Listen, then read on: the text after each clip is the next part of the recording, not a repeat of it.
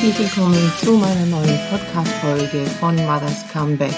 Mein Name ist Maro Sideri, ich bin Fachanwältin für Arbeitsrecht und gebe in diesem Podcast Tipps rund um den Beruf und auch das Privatleben in diesem Zusammenhang. Und ich bin vor kurzem gebeten worden, eine Folge darüber zu machen, wie sich ähm, eventuelle private Äußerungen auf WhatsApp, äh, Facebook, Instagram und so weiter auf das Arbeitsverhältnis auswirken können. Also ob sich sowas überhaupt auswirken kann oder ob man sagen kann, privat ist privat und beruflich ist beruflich. Und das ist schon eine wichtige Frage, denn es ist tatsächlich so, dass es da schon immer wieder Schwierigkeiten gibt im Arbeitsverhältnis dadurch, dass man vielleicht unbedacht irgendwelche Angaben, Bilder, Mitteilungen verschickt per WhatsApp oder ähm, in den Status stellt oder auf Facebook irgendwelche Bilder postet oder weiterleitet. Ähm, und das ist eben nicht immer so klar zu trennen, dass man sagen kann, aber das habe ich doch privat gemacht.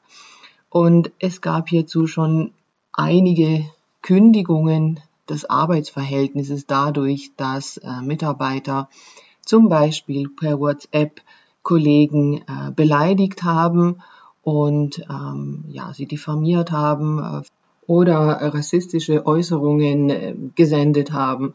Also es hat zum Beispiel ein Mitarbeiter äh, einen anderen Kollegen als Dreckstürken bezeichnet per äh, WhatsApp und auch andere Beleidigungen in diese Richtung ihm geschickt, wiederholt und das hat dazu geführt, dass er eine fristlose Kündigung bekommen hat. Er hat sich gegen diese Kündigung gewehrt und ähm, eine gerichtliche Überprüfung veranlasst, also Kündigungsschutzklage eingereicht und sogar zwei Instanzen bis zum Landesarbeitsgericht hat aber verloren. Es wurde die fristlose Kündigung bestätigt. In einem anderen Fall hat eine Kollegin einer anderen Kollegin eine WhatsApp-Nachricht geschickt und ihr geschrieben, dass sie gehört hätte, dass ein Vorgesetzter ein vorbestrafter Vergewaltiger sei. Und ähm, ihr so zu verstehen gegeben hat, naja, also da wollen wir auf gar keinen Fall arbeiten und äh, du sollst da auch nicht mehr arbeiten. Und diese Kollegin hat da ein klärendes Gespräch gesucht mit dem äh, Chef, mit dem Vorgesetzten. Und ähm, es hat sich herausgestellt, dass da einfach überhaupt nichts dran ist. Und ja, diejenige, die eben diese Mitteilung per WhatsApp gesendet hat, eine fristlose Kündigung bekommen hat und sich auch gewehrt hat vom Arbeitsgericht, aber den Prozess verloren hat, also da auch eben die fristlose Kündigung bestätigt wurde.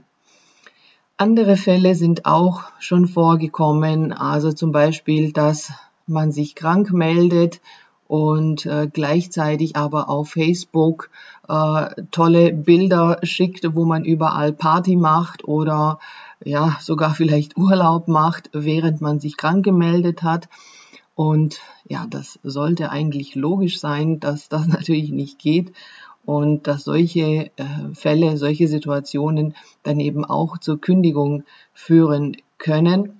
Und somit muss man halt eben sagen, alles, was öffentlich sichtbar ist, und das ist halt nun mal der Fall bei diesen ganzen äh, Social-Media-Plattformen, da muss man sich einfach schon Gedanken machen, wie sieht es aus, wenn das mein Chef oder Kollegen sehen, passt es denn noch zum Arbeitsverhältnis. Und auch wenn das per WhatsApp ist und da ja eben auch Kollegen als Kontakte dabei sind, also da gab es eben entsprechende Fälle, die ja über Kollegen dann äh, weitergetragen worden sind in den Betrieb, da muss man sich eben auch Gedanken machen, was man da in den Status stellt oder was man für Nachrichten verschickt, weil es eben die Folge haben kann, dass das Arbeitsverhältnis damit dann ähm, ja, aufgelöst werden kann. Und es ist nun mal so, dass wir zwar Kündigungsschutz haben nach dem deutschen Arbeitsrecht, aber dieser Schutz natürlich nicht vor allen möglichen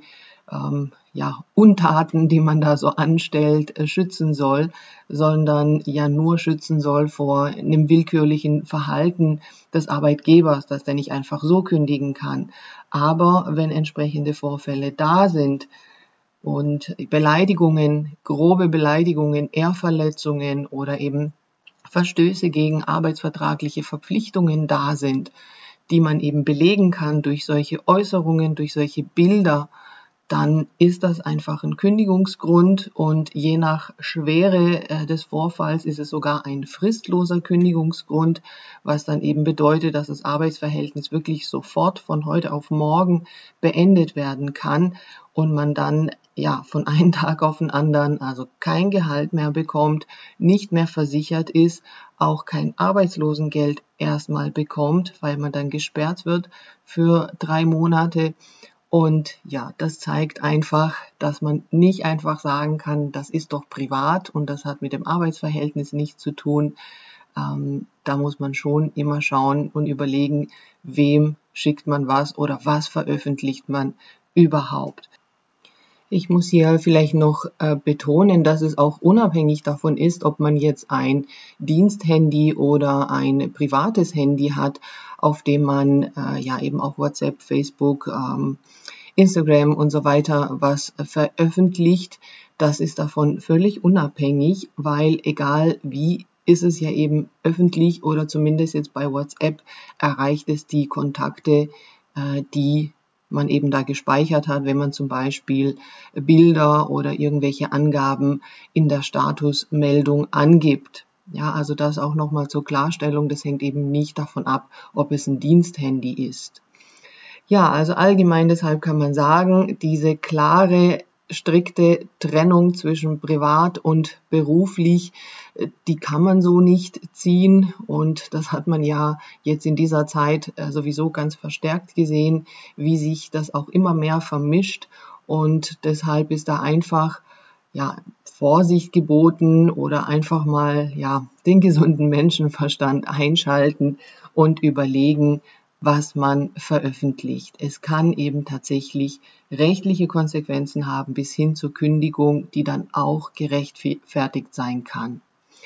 Ja, also wenn ihr noch mehr solche Beispiele kennt, bitte lasst sie mir zukommen, dann veröffentliche ich sie auch und ansonsten leitet gerne diese Folge weiter an andere bekannte Freunde, dass sie eben wissen, dass man da nicht so strikt äh, trennen kann.